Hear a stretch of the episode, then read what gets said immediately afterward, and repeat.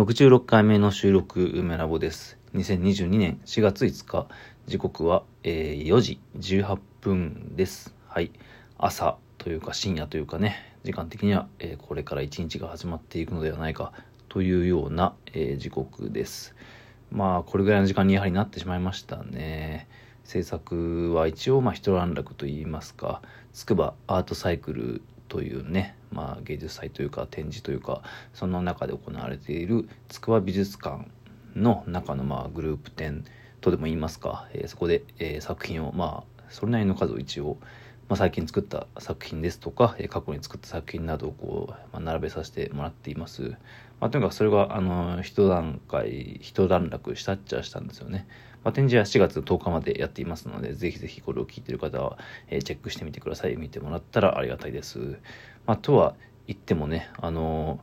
急に、なんというか、制作の依頼というか、まあ、その、まあ、いわゆる、あの、アートバーゼルってね、呼ばれるアートフェアがありますけど、それの香港のやつをちょっと、まあ、作品を出すことになりまして、あの、結構時間がないんですよね。あと数日以内には、また印刷のためのデータを仕上げ、えー印刷してペイントしてみたいなことをやらなければいけない感じで、まあ、頑張るぞという感じですね。まあ、日本の展示ももちろん大事なんですけど、やはり海外に作品が露出する機会というのは自分の力だけではなかなかできなかったりすので、まあ、そういった機会をいただけたらなるべく出したいなとは思っていて、まあ、それもねもちろんあのあまりにも得体が知れないところからの誘いだったら、まあ、断るか、まあ、もうちょっと考えていろいろ調べて、まあ、その上で断るか参加するかっていう感じなんですけど、まあ、今回のはぜひぜひという感じだったので、まあ、とはいえちょっとね時間が少ないからあの、まあ、制作してからすぐにという感じ制作がねあの一段落してから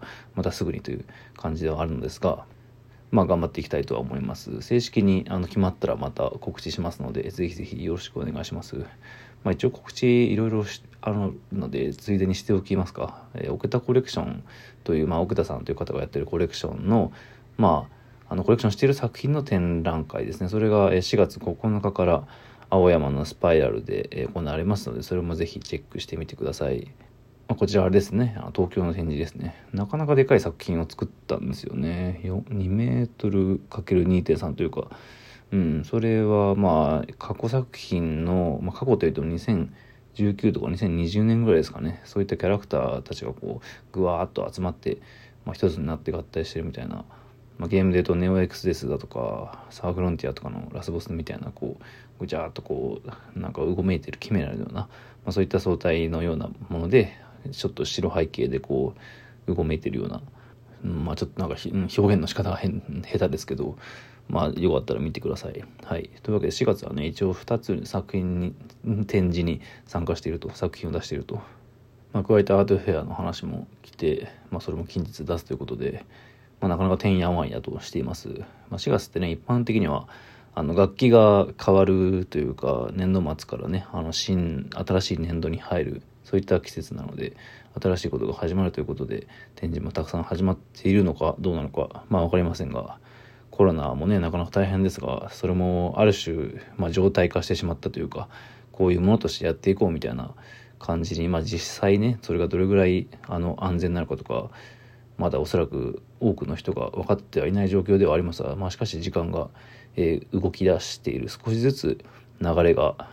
まあ、当たり前のものとして受け止めて世界が進もうとしているそんな雰囲気が感じられます。まあね同時に世界の情勢というか、まあ、基本的にはウクライナロシアのことですけどそれがねその、まあ、タイムラインに日々流れてくるものがより凄惨なものというかやはり映像やねこう画像が発達したそして SNS がネットワークがスムーズになればなるほど、まあ、戦争というのも具体的な情報がどんどん入ってくるということでちょっとねなんかメンタルが調子悪い時とかあんまりやんない方がいいんないいんじゃないかなっていうぐらいの凄惨な事実とかがあまり自分がこう望んでいなくても入ってくる、まあ、しかしそこから目を背けるのもどうなんだということでまあいろいろ葛藤がありつつもねあの普段から気にしなくてもいいような、まあ、しかし気にするべきなのかみたいな現実がどんどん入ってくるそういった、えー感じですね最近は。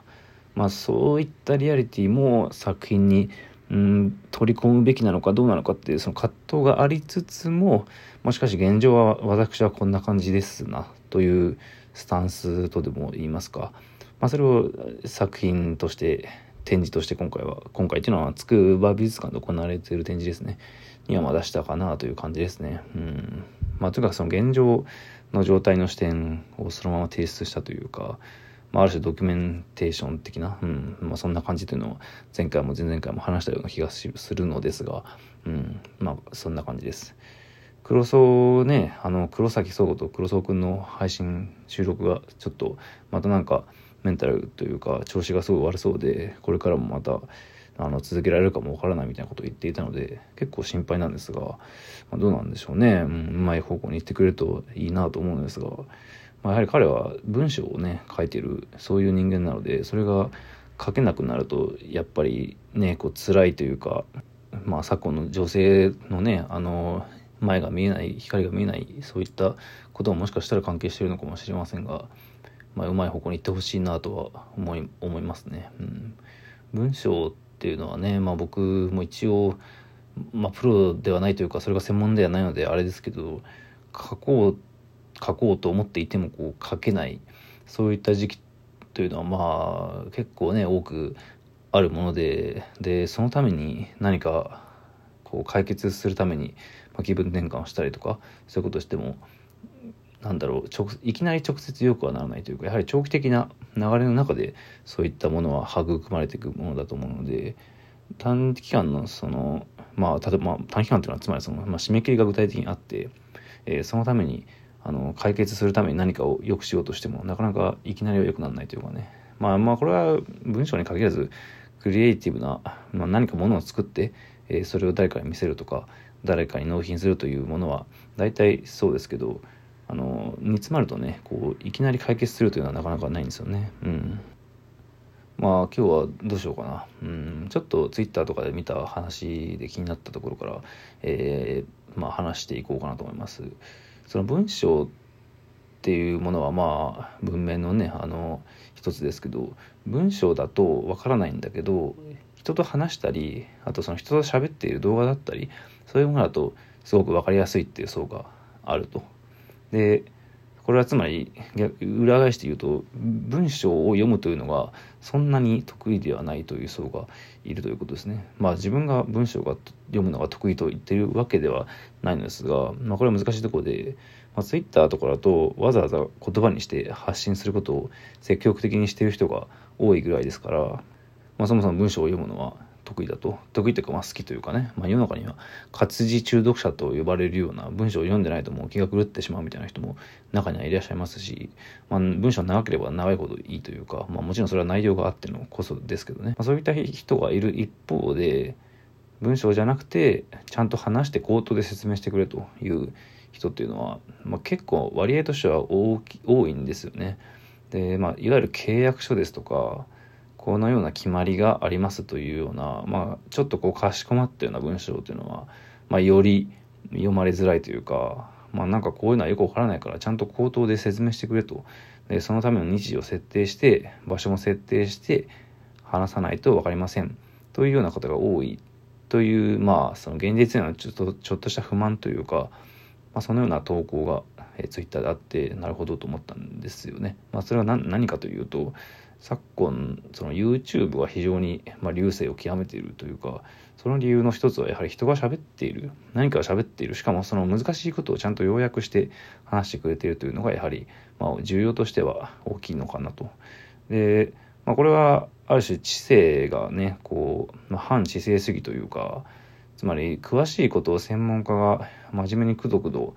語るよりも、まあ、それを要約して、まあ、多少間違っていても分かりやすく伝えてくれる方がまあそれは正義なんだとみたいな考え方もあるわけですよね。で、まあ、それはちょっと正義ではないと僕は思うのですが、まあ、しかし専門家の分かりづらい難しい言葉だけでは世の中が動かないというのも事実でまあここに23年の、まあ、12年かなコロナのその専門家の言葉というのがまあ、どれだけ有用性を持っていたのかとかは結構まあ議論の分かれるところだとは思いますがその合ってることを、えー、必要なだけたくさん詰め込んでも、まあ、人には伝わらないそうではなく分かりやすく、まあ、YouTube 的な仕草で短い動画で話して伝えるということの方が実は、えー、伝わりやすいのかなと。まあ、かといって文章のその圧縮された情報の確実性みたいなところの方が自分が読む分にはやはり安心できますよね。ちゃんと確認できるしまあ原著というかリソース元の情報をたどることもできますしまあ、何より実は時間が節約できたりもするんですよね。あのちゃんと読める人ならばこう、まあ、読まないところは読まないで読むところは読むみたいな流し読みや自分で要約しながら読むみたいなこともできますし。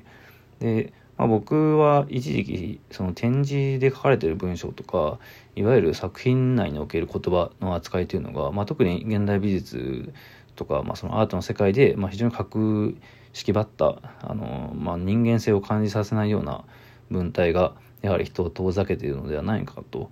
思った時期がありまして、まあ、それでいわゆるネットラジオ的なもので作家があの話してる感じを、まあ、人柄ですねそれが伝えられたらなんかいいんじゃないかなと思ってやっていた時期もあったんですけど、まあ、やはり会って話すことと、まあ、書くテキストっていうのはどうしても差が生じてしまうんですよね。で、まあ、このラジオトークもやはりその話すその、まあ、僕のこの梅沢和樹という人間の人柄がまあ伝わる機会が少しでも増えたらいいなと思ってるのですがまあでも、まあ、どっちが有用かというのはなかなか難しいところですね。やはり理想を言えば自分が作る作品だけで全てが伝わってそれでまあ完結できれば理想それが一番いいんだけどそれでは不安だからやはり文章を書いたりそれに付随する別の情報をどんどん付け足したりしてるっていうのは正直あるんですよね。でまあまあ今回展示している作品というのも実はそういった付随するものをむしろ重要視したような作品だったりしましたちょっと今日は時間が 中途半端なところで終わってしまいました